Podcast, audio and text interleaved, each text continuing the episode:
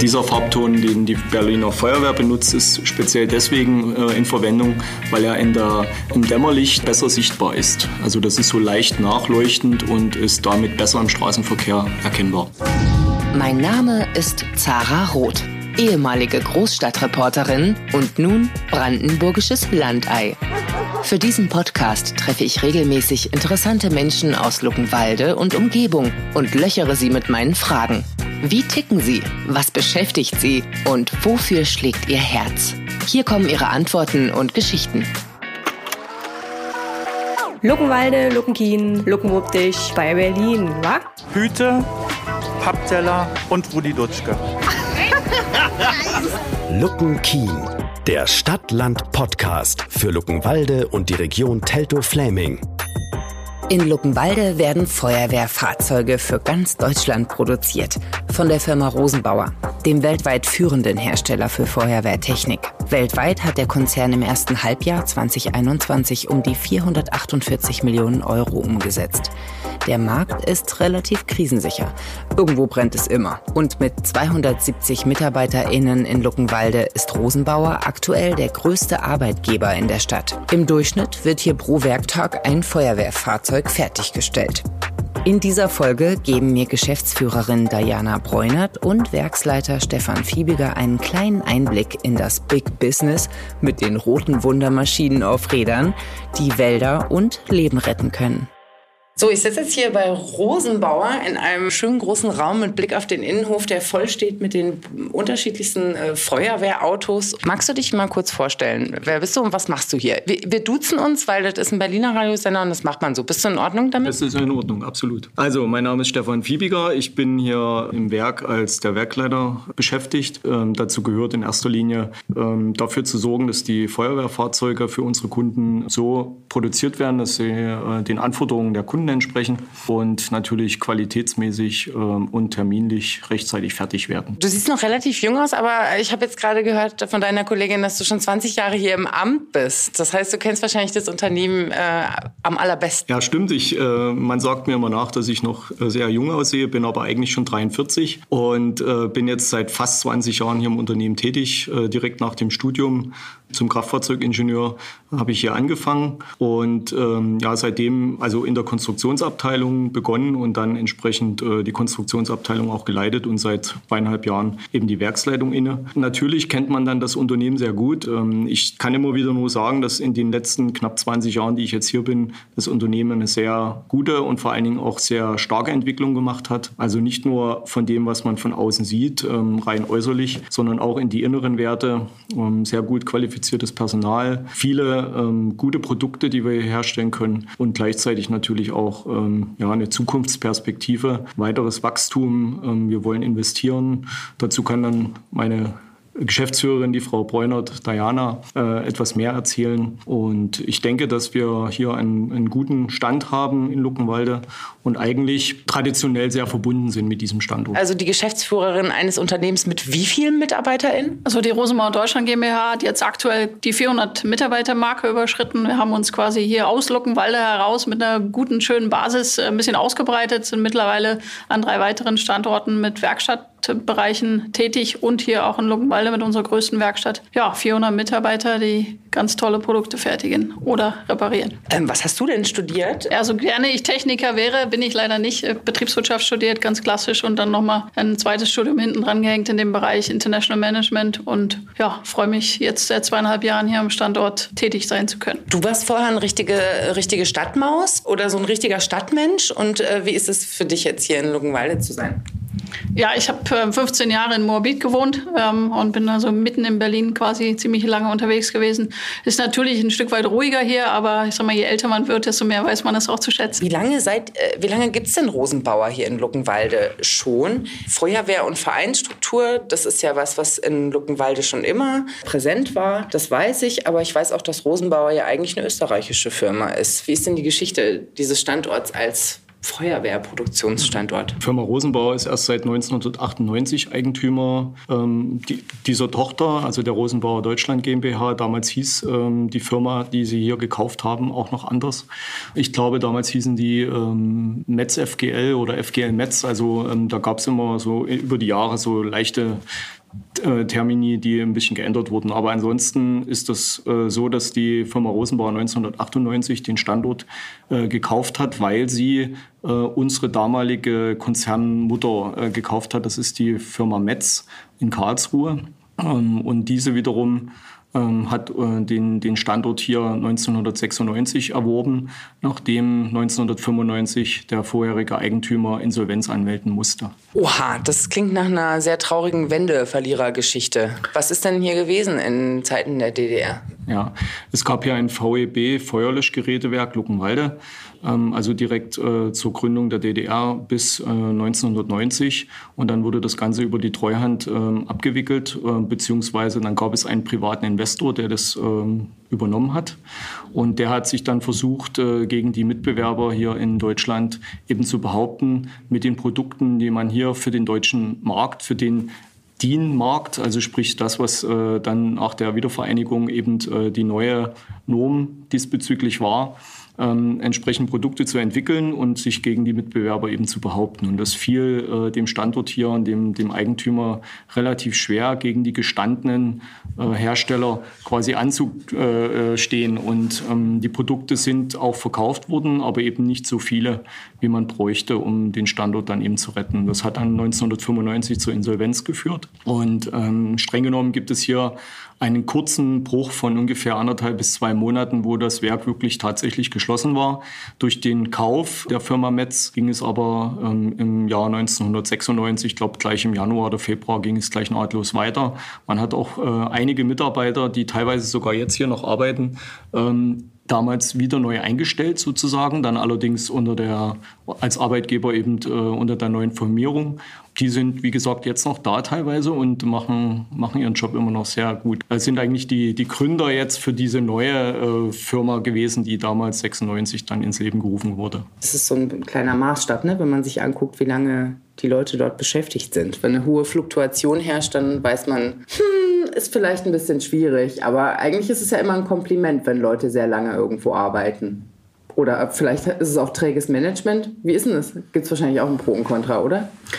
Also ich denke, dass es ähm, ein Führen wieder gibt. Und wir sind sehr froh, dass wir sehr, sehr viele langjährige Mitarbeiterinnen und Mitarbeiter haben, weil wir dann ähm, aufeinander vertrauen können, weil wir wissen, was die ähm, leisten können und wo man sich gegenseitig eigentlich auch äh, nach vorne treibt.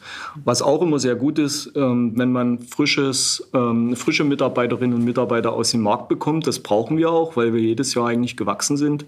Ähm, die bringen frischen Wind mit rein, die befruchten einen diesbezüglich einfach mit neuen Ideen und auch vielleicht mit dem kritischen Hinterfragen. Weil das ist der Nachteil, den man hat, wenn man immer ähm, das Stammpersonal hat über die ganzen Jahre, dass man dann vielleicht auch mal ja, ähm, alte Pfade nicht verlässt, sondern ähm, ja, in den alten Bahnen denkt. Und das kann gegebenenfalls auch mal hinderlich sein. Ich habe jetzt gehört, ihr seid jedes Jahr gewachsen. Ähm, Im Internet habe ich gelesen 978 Millionen Euro Schnips Umsatz, was ja schon mal eine ganze Menge ist. Das ist das Gesamtunternehmen wahrscheinlich, weltweit nehme ich mal an.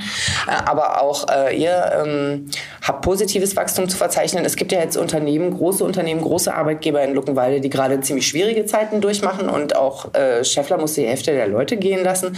Äh, gibt es Leute, die hier nervös mit den Füßen scharren oder oder wie ist die Stimmung? Ja, also ich hoffe, die Stimmung ist gut. Wir haben äh, ja mehrfach kommuniziert, auch an unsere Mitarbeiter, dass wir Ausbaupläne haben. Das Feuerwehrgeschäft ist, äh, sagen wir mal, relativ krisensicher, weil Feuerwehren werden irgendwie immer gebraucht. Ja, man kann natürlich, muss natürlich immer schauen, wie viel Geld haben die Gemeinden zur Verfügung, um ein neues Fahrzeug zu erwerben. Aber wir, ich meine, man sieht es hier aus dem Fenster, wir sind immer am Bauen und immer wieder am Bauen und wir haben auch vor, noch eine neue Produktionshalle hier am Standort zu errichten. Und von daher wird das Wachstum weitergehen. Das wäre natürlich wünschenswert, wenn wir noch ein bisschen mehr Fläche hätten. Da sind wir mit der Stadt in einem guten Austausch, wir würden uns da noch ein bisschen mehr Unterstützung vom Landkreis auch wünschen, dass auch Rosenbauer als Großunternehmen hier wahrgenommen wird und nicht nur die wirklich großen Player wie MTU, Mercedes äh, oder auch Tesla, ähm, dass wir einfach äh, als krisensicherer Arbeitgeber hier noch ein bisschen besser wahrgenommen werden, der wir ja ohne Zweifel sind. Jetzt äh, ist es ja so, dass es nicht nur krisensicher ist, sondern auch ihr geht mit der Zukunft. Ihr, ihr habt ja auch in eurem Fuhrpark jetzt Elektrofahrzeuge, wie ich gehört habe. Wer möchte mir was dazu erzählen? Äh, wir haben jetzt äh, im Mutterhaus in Österreich in einer Kooperation mit der Berliner Feuerwehr ähm, ein erstes elektrisches, voll elektrisch angetriebenes Fahrzeug entwickelt. Das Fahrzeug kann man hoch und runter stellen. Das Fahrzeug äh, kann beide Achsen separat antreiben, man kriegt dadurch einen extrem kleinen Wendekreis, ist gemacht für Großstädte. Ähm, da ist es perfekt einzusetzen. Das Fahrzeug mit der Berliner Feuerwehr hat jetzt schon über 700 Einsätze hinter sich.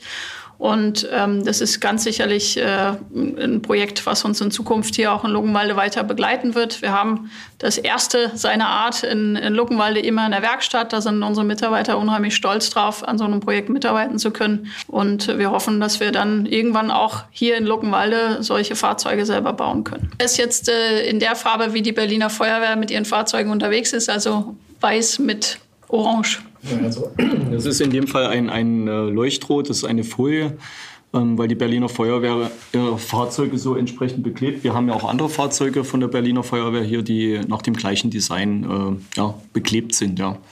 Hat jede Feuerwehr in Deutschland eine andere Farbe? Ich dachte, die sind alle rot. Der grundsätzliche Farbton ist schon rot. Es gibt da ähm, eine Norm, die genau beschreibt, was für Farben zulässig sind in Deutschland. Die, Natürlich, die, es gibt ja für alles eine Norm in ja, Deutschland. Ja, genau, so ist das. Und auch an die müssen wir uns entsprechend halten, auch die Berliner Feuerwehr. Und ähm, die, die Hauptfarbe, die meistens, ähm, ja, die vor allen Dingen auch die Kinder kennen, ne? das ist das äh, Feuerrot. Äh, RAL, RAL 3000. Richtig, genau, RAL 3000. Perfekt. Und da, darüber hinaus gibt es noch weitere Rotfarbtöne, die sehr ähnlich sind zu diesem RAL 3000 und mhm. diese spezielle Folie Folie ist ein Leuchtrot. Ähm, das ist dann der RAL-Ton 3024 oder 3026. Und äh, dieser Farbton, den die Berliner Feuerwehr benutzt, ist speziell deswegen äh, in Verwendung, weil er in der, im, Dämmer, im Dämmerlicht äh, besser sichtbar ist. Ja? Also das ist so leicht nachleuchtend und ist damit besser im Straßenverkehr erkennbar. Luckenwalde, Luckenkien, Luckenwuppdich bei Berlin, wa? Auf dem Weg zum Interview sind mir ausschließlich Männer entgegengekommen auf dem Werksgelände. Mich interessiert, wie es mit dem Zulauf von Frauen aussieht. Immerhin bildet Rosenbauer auch aus. Einer von zwei Geschäftsführern ist ja eine Frau. Das könnte junge Frauen doch theoretisch motivieren, sich zu bewerben. Stefan Fiebiger meint, so langsam tue sich etwas. Also okay, die Geschäftsführung äh, teilen sich ein Mann und eine Frau zusammen ja. auf. Äh, wir haben einen derzeitigen Anteil von 10 Prozent MitarbeiterInnen, die ja. aber eher in den Büros arbeiten als in der Fertigung. Ja. Aber es passiert langsam. Genau. Was sagst du? Und wir haben auch ähm, mittlerweile im Bereich der Auszubildenden zwei äh, junge Damen, die in der Produktion mitarbeiten. Und auch das ist äh, vielleicht nicht selbstverständlich, aber ähm, die haben sich da recht gut behauptet und vor allen Dingen auch gegen die ganzen Männer. Das ist, muss man schon hoch anerkennen und wir unterstützen sie aber auch dabei und das ist uns wichtig, dass äh, das nicht ein klassischer Beruf ist, der nur ausschließlich von Männern durchgeführt werden kann. Ne? Also mhm. bei uns werden in erster Linie Berufe ausgebildet, die im metallischen Bereich sind, also Industriemechaniker oder Karosseriebauer, so in diese Richtung. Ähm, zusätzlich dazu natürlich aber auch klassische Büroberufe, ähm, die dann auch von Männern und von Frauen begleitet werden. Äh, du hast auch mal angefangen in der Fertigung. Ist das ein körperlich unglaublich anstrengender Job? Wie ist es einzuschätzen? Also stimmt nicht ganz. Ich habe ähm, in der Konstruktion angefangen. Ich habe aber die ersten Wochen tatsächlich wirklich in der Produktion mitgearbeitet, weil das gehörte damals zum Einarbeitungsplan und das machen wir jetzt eigentlich auch immer noch, weil es ähm, den Mitarbeitern, die frisch anfangen, eigentlich gut vermittelt, äh, worauf es drauf ankommt. Und ähm, meiner Einschätzung nach, damals vor knapp 20 Jahren, ich würde sagen, es ist jetzt nicht ein körperlich sehr anstrengender Beruf.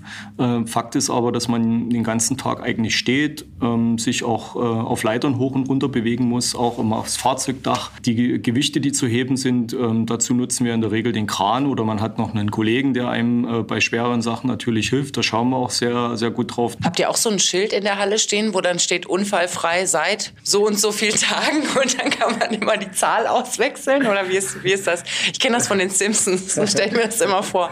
Ja, ähm, nicht ganz. Wir haben ein Ken äh, Kennzahlenboard, an dem äh, wird erfasst, äh, wie viele Unfälle es gegeben gegeben hat. Oder unfallfreie Tage können wir auch zählen oder können wir auch darstellen.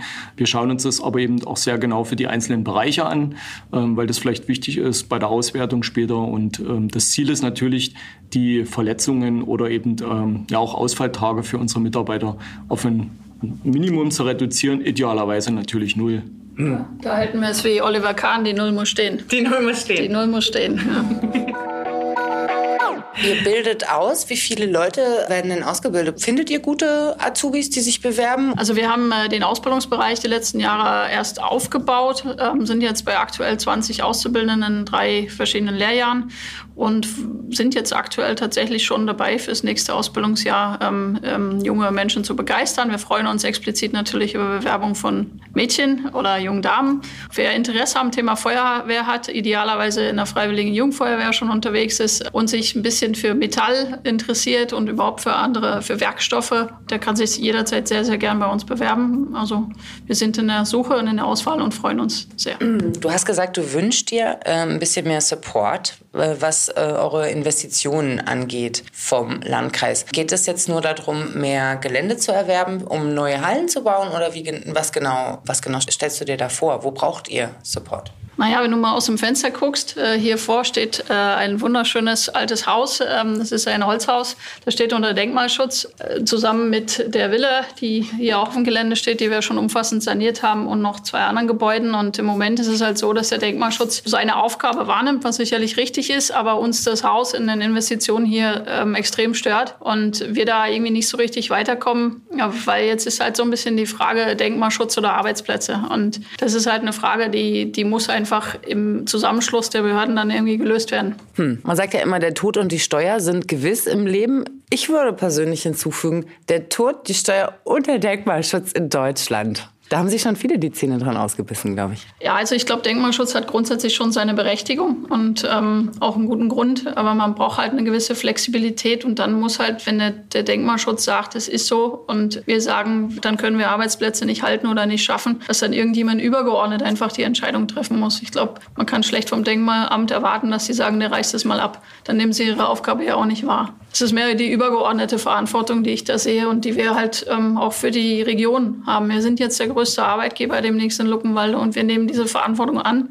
Wir nehmen das sehr ernst und brauchen natürlich aber die Unterstützung von allen Beteiligten, dass es auch so bleibt. Wir haben am Standort in etwa 280 Mitarbeiter, die eben in der Produktion arbeiten, in der Servicewerkstatt und im Angestelltenbereich und machen mit der Rosenbauer Deutschland, die dann wie gesagt noch ein bisschen größer ist, um ungefähr 200 Millionen Euro Umsatz. Haben einen Absatz von 240, 245 Fahrzeugen aus dem Stand, Standort Luckenwalde. Ähm, das ist eine ganze Menge. Ähm, es ist auch ähm, Fast jeden Werktag geht ein Fahrzeug Genau, raus. das ist so die, die Prämisse, jeden Tag ein Fahrzeug. Ähm, klappt leider nicht immer, aber wir arbeiten dran, dass wir da Kontinuität reinbekommen und ähm, sind da auch unheimlich stolz drauf. Und ich glaube auch behaupten zu können, unsere Mitarbeiter sind da sehr stolz drauf, dass sie an so einem coolen Produkt mitarbeiten Ich können. möchte jetzt auch mal ein Feuerwehrauto sehen. Geht denn heute noch eins raus? Bin ich jetzt überfragt, aber wir haben hier ganz viele fast fertige Fahrzeuge, die können wir uns gerne mit dir mal anschauen. Halt ich mir mal die Ohren zu. Das ist laut. das ist sehr laut. Sehr laut. Eine Sache hat mich irritiert. Martinhorn? Warum sagen alle Leute Martinshorn? Also der richtige offizielle Begriff ist Martinhorn. Und das S, wie sagen wir immer so schön, das Fugen-S, äh, das wird meistens da noch mit reingezaubert. Das ist aber nicht in Ordnung. Das, äh, Martin kommt von dem Unternehmen, Ja, genau. der Hersteller Firma Martin sozusagen und deswegen heißt es Martinhorn. Das hat nichts mit dem heiligen St. Martin zu tun. Überhaupt nicht. Also schon richtig mit dem Hersteller und äh, das ist im Übrigen ein Instrument, wie ein, bei einem äh, Blechinstrument ein, ein Horn. Und das ähm, ist ein äh, akustisches, eine akustische Warneinrichtung, die eben einen ganz speziellen Ton erzeugen muss. Auf jeden Fall wieder was gelernt heute. Das eingeschliffene S ist falsch und es hat nichts mit einem Heiligen zu tun. Gut, jetzt stehen wir vor einem HLF 20. Ähm, was ist das für ein Fahrzeug? Kannst du mir erklären, was ich sehe? Also du siehst jetzt gerade eines unserer neuesten Vorführfahrzeuge. Das ist ein HLF 20, ein Hilfeleistungslöschgruppenfahrzeug.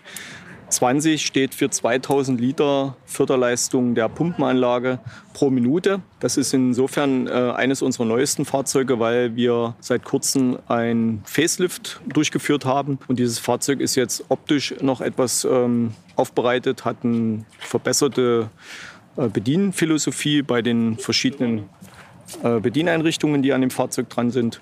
Und auch die inneren Werte, die wir jetzt hier von außen natürlich nicht so sehen, sind überarbeitet worden. Das aktuellste Modell, was wir bei uns hier produzieren. Kostenpunkt? Kann man darüber reden oder ist da Verhandlungsspielraum? Äh, normalerweise ist es so, dass ähm, Gemeinden und Kommunen Fahrzeuge öffentlich ausschreiben, europaweit ausschreiben, wir uns dann an so einer Ausschreibung beteiligen und dann idealerweise natürlich auch den Zuschlag bekommen. Die Feuerwehren, die die Ausschreibung gestalten, haben bestimmte Anforderungen. Wie wir vorhin schon mal hatten, gibt es in Deutschland eine Norm, die bei so einem HLF 20 äh, eine Mindestanforderung vorschreibt. Und oftmals ist es aber so, dass die Feuerwehr dann zusätzlich noch andere Ausstattungsdetails benötigt. Und insofern lässt sich das jetzt schwer sagen, was ein Fahrzeug kostet. Äh, es bewegt sich im Bereich von, sagen wir mal, 250.000 Euro und aufwärts, je nachdem, wie komplex und wie umfangreich das ausgestattet ist. Jetzt stehen wir vor einem äh, Fahrzeug äh, und äh, du hast gerade gesagt, da ist ja unser Weihnachtsbaum. Also das ist das bunteste Feuerwehrfahrzeug und das glitzerndste, was ich seit langem gesehen habe. Und vor allen Dingen steht drauf Feuerwehr Paderborn. Dabei sagt man doch eigentlich Paderboring, dass die ganz langweilig sind da oben. Ja, wenn man sich das Fahrzeug anguckt, kann man das nicht gerade sagen. Ja. Also langweilig ist es ganz sicher nicht. Es ist ein ganz besonderes Fahrzeug und wir bauen da auch nicht nur eins von, sondern mehrere. Was ist so besonders daran? Die Fahrzeuge der Feuerwehr Paderborn haben ein ganz spezielles äh, Fahrzeugdesign, äh, wie du jetzt auch siehst. Ne? Also sehr farbenfroh, ähm, vielleicht gar nicht so im ersten Moment als Feuerwehrfahrzeug wahrzunehmen, aber durch die Ausstattung wie das Martinhorn, äh, wie die Blaulichter und so weiter erkennt man es natürlich am Ende schon als Feuerwehrfahrzeug. Es sind die, die inneren Werte, äh, die, die das Fahrzeug vielleicht noch ganz besonders machen. Also nicht nur das äußere Erscheinungsbild, sondern eben auch weitere Ausstattungsdetails. Und eins davon würden wir euch jetzt mal ganz kurz vorführen. Hallo, wer bist du denn? Hallo, der Florian Winkler. Hallo Florian Winkler. Und du äh, kennst dich äh, ganz gut mit diesem Christbaum aus? Ja, also ja, ich bin der Linienleiter der Endmontage, die die Fahrzeuge bauen und ähm, fahre oft viel fahr die Fahrzeuge. Und das hier ist ein ganz besonderes, das kann mit den Feuerwehrmännern und Frauen sprechen. Ja, genau. Vor allem beim Rückwärtsfahren. Toll. Ja, das stimmt. Unterspannungsalarm. Bitte umgehend Stromversorgung für das Fahrzeug herstellen. Achtung! Unterspannungsalarm. Bitte umgehend Stromversorgung für das Fahrzeug herstellen. Achtung! Unterspannungsalarm. Bitte umgehend Stromversorgung für das Fahrzeug herstellen. Unterspannungsalarm.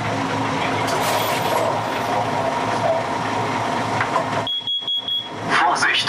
Fahrzeug fährt jetzt rückwärts.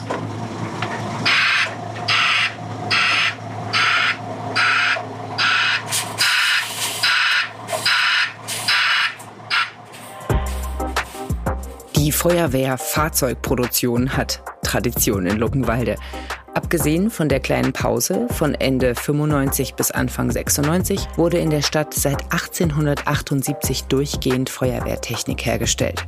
Wie ich bereits vorher ähnlich im Biotechnologiepark gehört habe, wünschen sich die Geschäftsführer von Rosenbauer ein bisschen Support bei ihren Investitionen von der lokalen Politik, damit sie schneller mehr Arbeitsplätze schaffen können.